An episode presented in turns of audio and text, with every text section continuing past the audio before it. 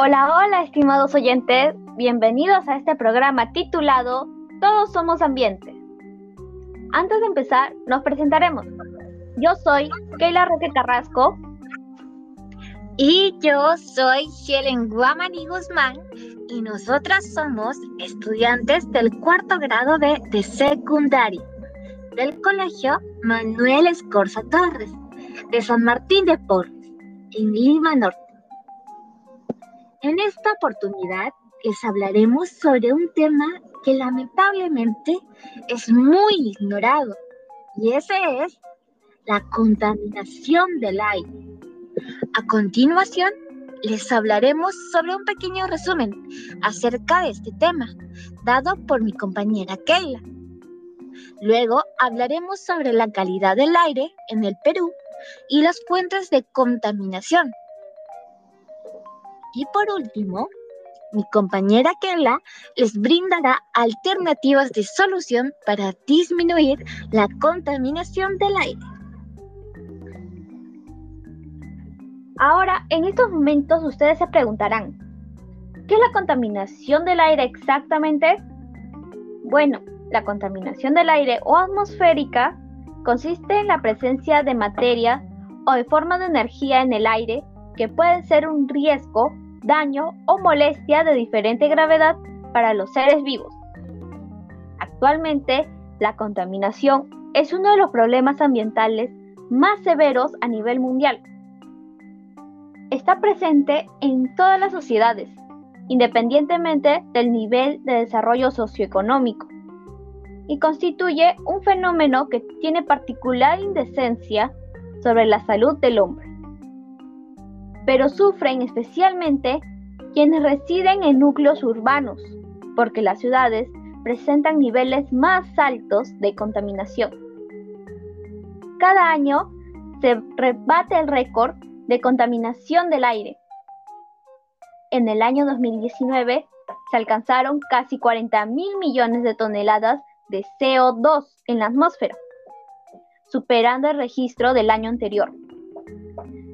Sin medidas eficaces, los efectos de la contaminación atmosférica serán nefastos para la vida en la Tierra. Entonces, ¿cómo es la calidad del aire en nuestro país? Eso lo puedo responder yo, querida compañera. Para el caso de nuestra ciudad capital, los niveles de contaminación atmosférica promedios registrados para las emisiones del material particulado superaron de manera significativa tanto los estándares internacionales de la Organización Mundial de la Salud, OMS, como los estándares de calidad ambiental, ECA, establecidos por la Autoridad Nacional. Esto significa un grave riesgo para la salud sobre todo para las zonas de Lima ciudad, Lima Este y Lima Norte, que albergan la mayor proporción de la población y donde se han reportado los máximos niveles de emisión. Un claro ejemplo es el año 2019. En Perú, un habitante de Lima generaba 0,63 kilogramos de residuos en un día Imaginemos esa misma cantidad durante un mes. El total es 19 kilogramos aproximadamente. Y en un año es 230 kilogramos aproximadamente. En Lima, el nivel de contaminación atmosférica es casi seis veces superior al máximo razonable establecido por la Organización Mundial de la Salud, lo que la convierte en la urbe latinoamericana, con peores indicadores y en un factor de riesgo para la salud de sus habitantes. En ese sentido, un reciente informe presentado por la OMS advierte que vivir en ciudades donde los niveles son dos veces superiores a los recomendados pone a la población en riesgo de padecer problemas de salud a largo plazo. En Lima Metropolitana, Las fuentes de contaminación del aire en exteriores incluye las fuentes móviles, representadas por el parque automotor, las fuentes puntuales, conformadas por el sector industrial e institucional, y las fuentes de área, compuestas por el sector comercial, de servicios y municipal. Es muy interesante lo que acabas de decir, Helen, en especial las fuentes de contaminación. Exacto. Y es importante saber estos datos para tener mejor entendimiento sobre las fuentes de contaminación en el aire. Como sabemos, gracias al área de comunicación, la contaminación atmosférica es una silenciosa asesina que proviene principalmente de las actividades humanas, que arrojan una gama de sustancias, tales como el monóxido de carbono, el dióxido de carbono, el dióxido de nitrógeno, el óxido de nitrógeno, el ozono a nivel del suelo, el material particulado, el dióxido de azufre, hidrocarburos y plomo, todos perjudiciales para la salud humana.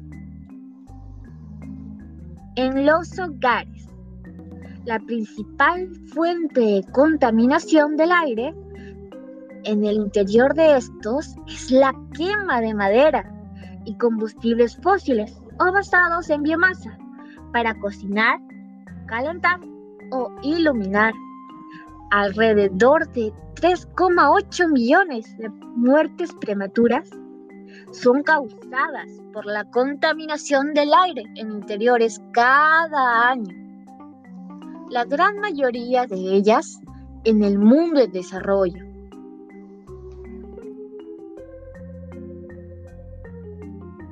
Industrias. En muchos países, la generación de energía es una fuente principal de contaminación del aire.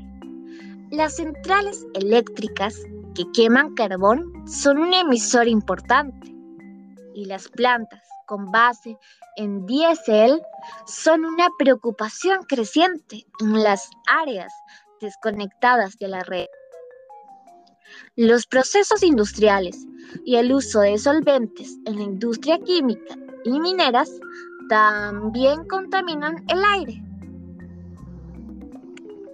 En el transporte, el creciente sector es responsable de casi una cuarta parte de todas las emisiones de dióxido de carbono relacionadas con la energía, a las cuales se le atribuyen casi 400.000 muertes prematuras Alrededor de la mitad de todas las muertes por contaminación del aire causadas por el transporte se deben a las emisiones de diésel. Por otro lado, las personas que viven más cerca de las principales arterias de tránsito tienen hasta 12% más de probabilidad de ser diagnosticada con demencia qué cifras tan lamentables. En cuanto a la agricultura, las fuentes principales de contaminación del aire provienen de esta misma, incluyendo el ganado, que produce metano y amoníaco, y la quema de residuos agrícolas. Las emisiones de metano contribuyen a la formación de ozono a nivel del suelo, que causa el asma y otras enfermedades respiratorias. El metano también es un gas de efecto invernadero, con un impacto hasta 34 veces más potente que el dióxido de carbono en un periodo de 100 años. Alrededor del 24% de todos los gases de efecto invernadero emitidos en el mundo provienen de la agricultura, la silvicultura y otros usos de la tierra. En cuanto a los residuos, la quema de estos a cielo abierto y los desechos orgánicos en los vertederos liberan a la atmósfera dioxinas nocivas, furanos, metanos y material particulado, como el carbono negro. A nivel mundial, se estima que un 40% de los residuos se quema al aire libre, un problema que resulta más grave en las regiones que se están urbanizando y en los países en desarrollo. La quema a cielo abierto de residuos agrícolas y o municipales se practica en 166 de 193 países. Excelente información lo que acabas de brindar, Helen. Ahora, gracias a eso, podemos plantear algunas alternativas de solución que ayudarán a disminuir la contaminación en el aire.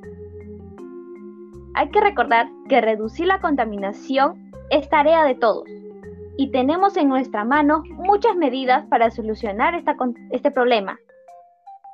Cualquier pequeña acción respetuosa con el medio ambiente contribuye a que mejore nuestra calidad de vida. Empecemos con el reciclaje. Es una forma de disminuir la, contaminación porque aprovechamos los recursos y evitamos algunos procesos de fabricación que generan gases nocivos. Utilizar el transporte público. Contribuye a que un solo vehículo lleve a muchas personas, por lo que la contaminación es menos. Compartir transporte también es una buena forma de reducir la contaminación. En el caso de los aerosoles, cuando utilicemos este tipo de productos, como los que se emplean para acabar con los mosquitos, debemos fijarnos en su envase ya que son los principales causantes de agrandar el agujero de la capa de ozono, que ha empeorado notablemente el calentamiento global. Las áreas verdes. Estas zonas son como los pulmones que generan oxígeno a las ciudades. Debemos cuidar y, y contribuir en estos espacios para que así cada vez haya más recintos con árboles y plantas. Tal vez no podamos plantar un árbol, pero sí colocar pequeñas plantas en nuestro hogar. Eso ayudará, ya que limpia el aire, regula la humedad y purifica el aire. Como sabemos, las plantas absorben el carbono del ambiente y lo transforman en oxígeno que nosotros respiramos. Las empresas. Estas deberían empezar a ahorrar energía eléctrica. Es una práctica básica que no solo tiene un beneficio a la, naturaleza, sino también es importante en el consumo de la fabricación. Con esta medida disminuyo el uso de combustibles para generar electricidad, que son muy nocivos y principales emisores de de gases de efecto invernadero. Por otro lado, el uso excesivo del plástico. Podemos cambiar las bolsas de plástico y de papel por una más ecológica, que es la bolsa de tela. Además, podemos escoger el diseño que más nos guste. Nuestro cepillo dental también es plástico, que luego será desechado. Pero podemos reemplazarlo por un cepillo hecho de bambú. Y como ya lo utilizamos, podemos enterrarlo en nuestro jardín. Los envases descartables. Estos son indispensables para almacenar alimentos y bebidas. Los envases descartables están hechos de poliestireno expandido, material de plástico espumado, más conocido como ternopor. Son conocidos en la industria alimentaria por ser prácticos, livianos y económicos. Pero lo que muchos no saben es que dañan al ambiente y a la salud de las personas. El ternopor tarda más de 500 años en descomponerse. Tiempo suficiente para contaminar los mares y acabar con la vida marina. Lamentablemente, en nuestro país, el uso de estos envases va en aumento. Por fortuna, existen personas que les interesa el bienestar del medio ambiente y han propuesto nuevas alternativas que tienen las mismas funciones de un envase descartable Así dejaremos de usar el tan odiado Ternopor. Una de estas alternativas es el capa runa. Estos envases son 100% biodegradables, ya que están hechos a base de caña de azúcar y se degradan entre 90 y 120 días. El EcoPack están hechos a partir de la fibra natural, como caña de azúcar y bambú, y se convierte en abono orgánico entre 90 y 240 días. Y por último, pero no menos importante, es poner en práctica el desarrollo sostenible, el cual contribuye a la idea de que podamos gozar de ciudades y comunidades libres de contaminación y respirar aire limpio. Con este fin, se debe tomar acciones para que las industrias, el transporte, la gestión de residuos sólidos en los domicilios, entre otras actividades, no contaminen al aire Asimismo, nos compromete a emprender acciones individuales y colectivas para la mejora de calidad del aire en nuestras ciudades y comunidades. Más personas deben comprometerse a este tipo de acciones para que la naturaleza nos siga brindando de sus recursos y no reducir el número de años que le queda a nuestro planeta. No importa el tipo de trabajo que tengamos, tampoco formar parte de una organización Podemos empezar desde ahora. Las pequeñas y simples acciones que realizaremos contribuyen al cuidado del medio ambiente. Y eso fue todo, amigos míos. Hasta la próxima. ¡Ey! Espera. Todavía hay una sorpresa para nuestro público. Ah, sí, ya me acordé.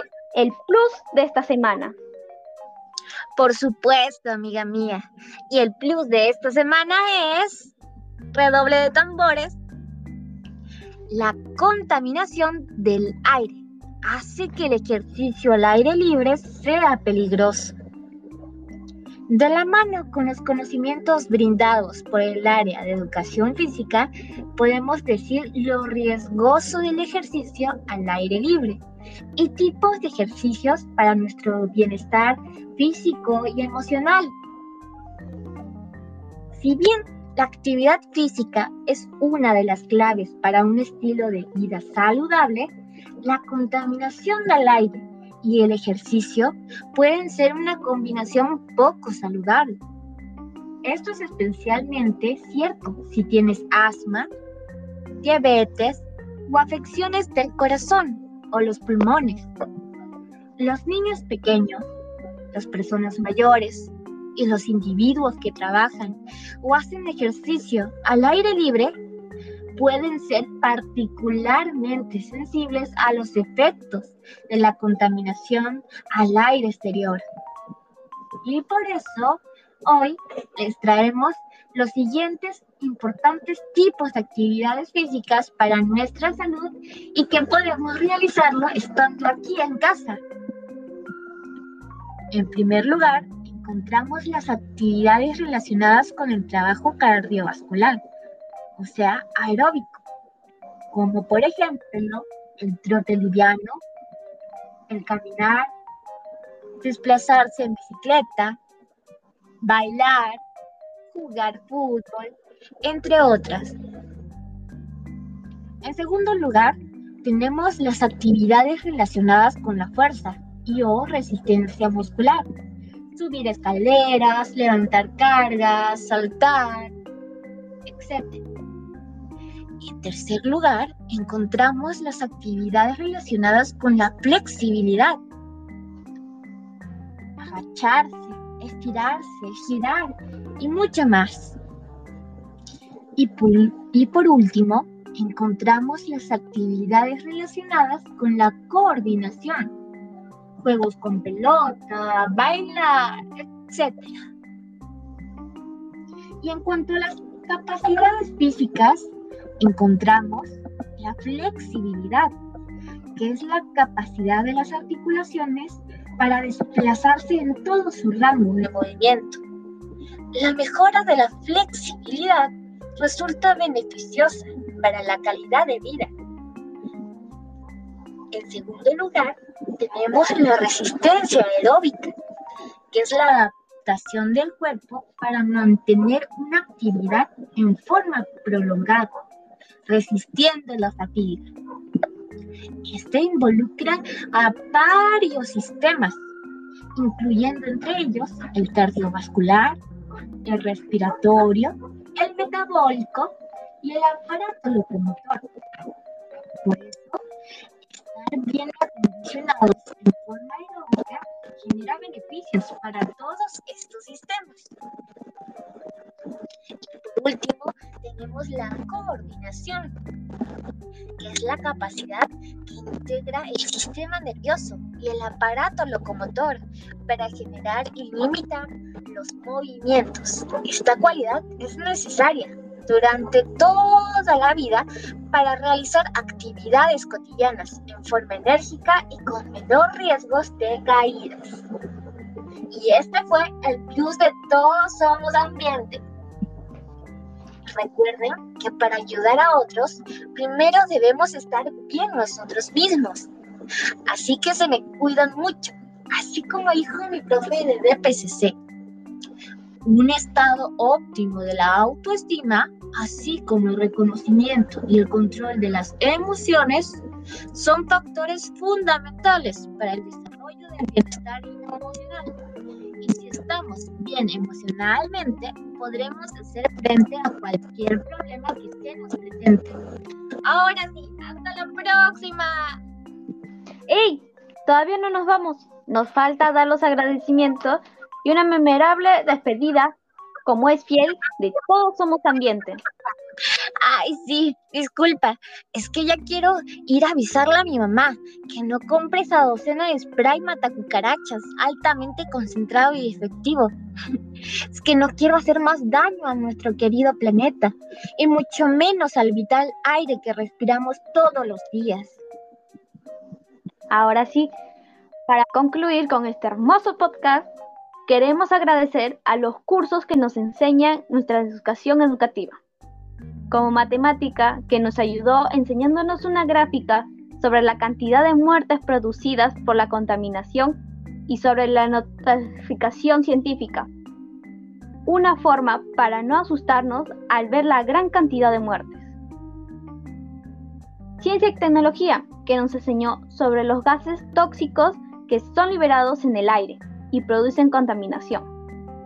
Y en especial agradecemos al curso de comunicación que nos dio la gran oportunidad de presentar todos nuestros conocimientos acerca de este tema a través de un podcast. También a ustedes, queridos oyentes. Nos vemos en el siguiente episodio de Todos Somos Ambiente. Y recuerden que mejorar la calidad del aire es un esfuerzo que mejora la calidad de vida de todos. Ahora sí, hasta la próxima. Hasta luego.